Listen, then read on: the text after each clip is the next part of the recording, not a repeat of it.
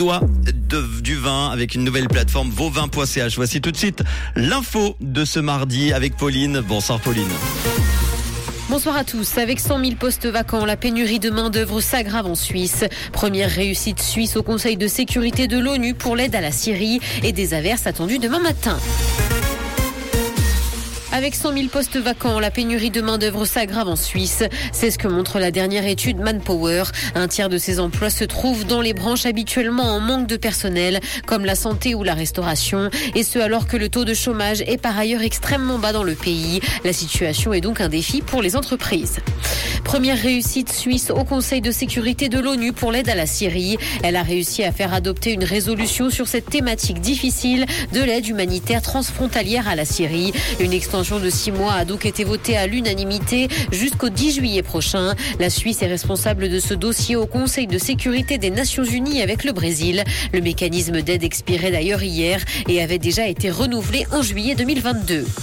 La police sonde la population genevoise afin de connaître ses besoins. Une grande étude a été lancée auprès de 3750 personnes pour mieux connaître les besoins des Genevois. Il s'agit d'ailleurs de la septième édition du diagnostic local de sécurité. Il doit notamment permettre aux forces de l'ordre de fixer des priorités en matière de lutte contre la criminalité. Le dossier pour permettre ce diagnostic sera envoyé au sondé par la poste.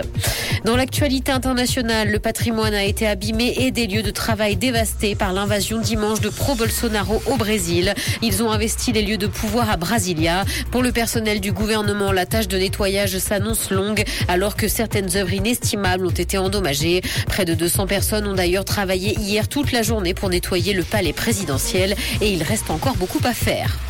Le casque ARVR devrait être annoncé en juin par Apple et sortir à l'automne. Selon les nouvelles rumeurs qui circulent, la marque à la pomme devrait présenter son dispositif de réalité mixte Reality Pro avant sa conférence annuelle WWDC. L'entreprise travaille déjà avec plusieurs développeurs afin de proposer des applications pour son futur casque. Certains problèmes techniques doivent encore être réglés. À Riyad, Cristiano Ronaldo loge dans une suite à 280 000 francs par mois en attendant mieux. Le nouvel attaquant d'Al Nasser séjourne avec sa famille dans un hôtel luxueux avant de trouver un logement plus pérenne. L'attaquant fera ses débuts en compétition au sein du club le 22 janvier. Il occupe donc actuellement une suite de 17 chambres.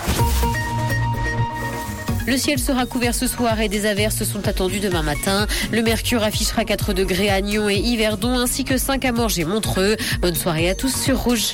C'était la météo, c'est rouge. Merci beaucoup Pauline. Retour de l'info, ça sera tout à l'heure à 18h.